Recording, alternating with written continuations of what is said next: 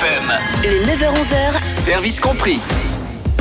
Attention, ça va piquer avec euh, Loris Lation, chef au restaurant Le Mont Rouge à Ninda. Bonjour Loris. Bonjour Alexis. Ouais, vous avez euh, choisi euh, aujourd'hui de nous parler des, des piments. Alors les piments, il y a plusieurs thèmes à aborder concernant cet aliment. Déjà, euh, difficile de, de s'y retrouver parce que des piments, euh, il y en a de toutes les formes, de toutes les couleurs. Ah oui, alors euh, le, le choix est très très vaste. Le terme piment, il englobe, parce que c'est un nom générique, mais on parle directement de cinq espèces de plantes différentes.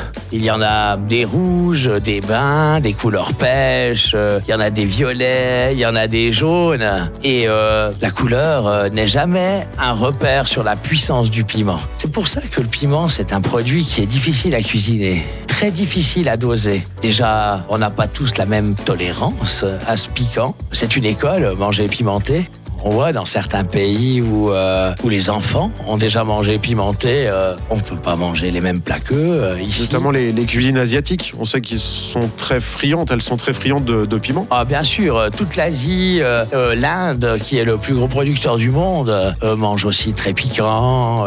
L'Amérique du Sud aussi sont très friands de piment. Au fait, c'est international. C'est un produit qui est cultivé dans, dans 64 pays et qui est très très consommé maintenant dans le monde.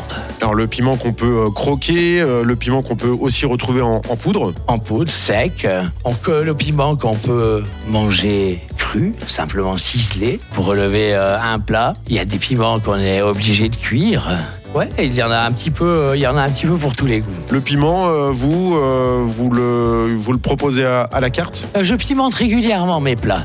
J'aime beaucoup la fusion de la cuisine européenne avec la cuisine asiatique. Alors j'ai souvent recours au piment, même parfois le piment déguisé dans un curry ou dans un mélange d'épices, pas, pas toujours pur.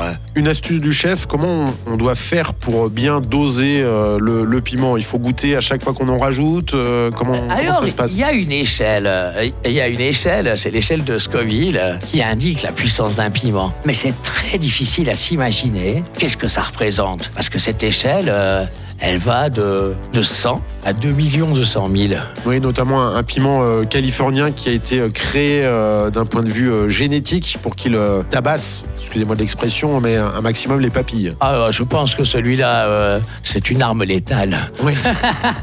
Il faut, je crois même, le, le manipuler avec, avec des gants. Le poivron est, est un piment. Le poivron est un piment aussi, un piment doux. Quand on en parlait avant d'utiliser les gants, même avec des piments qui sont pas très forts, je conseille à tout le monde de mettre des gants. Ou alors si on cuisine pas avec des gants, il faut bien se laver les mains euh, après avoir travaillé les piments. Si par hasard euh, on a le réflexe de se frotter euh, une muqueuse autour de la bouche ou autour d'un œil, même simplement si les piments sont très forts, de juste effleurer sa peau, ça peut être très douloureux et, et certaines personnes ont des réactions assez violentes.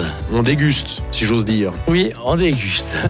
Exactement, dans tous les sens du terme. Merci Loris, Loris Lation à propos de ces euh, piments. Osez euh, le piment dans vos plats, mais avec parcimonie et euh, modération. En tout cas, merci Loris, Loris Lation, chef au restaurant Le Mont Rouge à Ninda, puis on se retrouve euh, très bientôt. À très bientôt. Merci Alexis.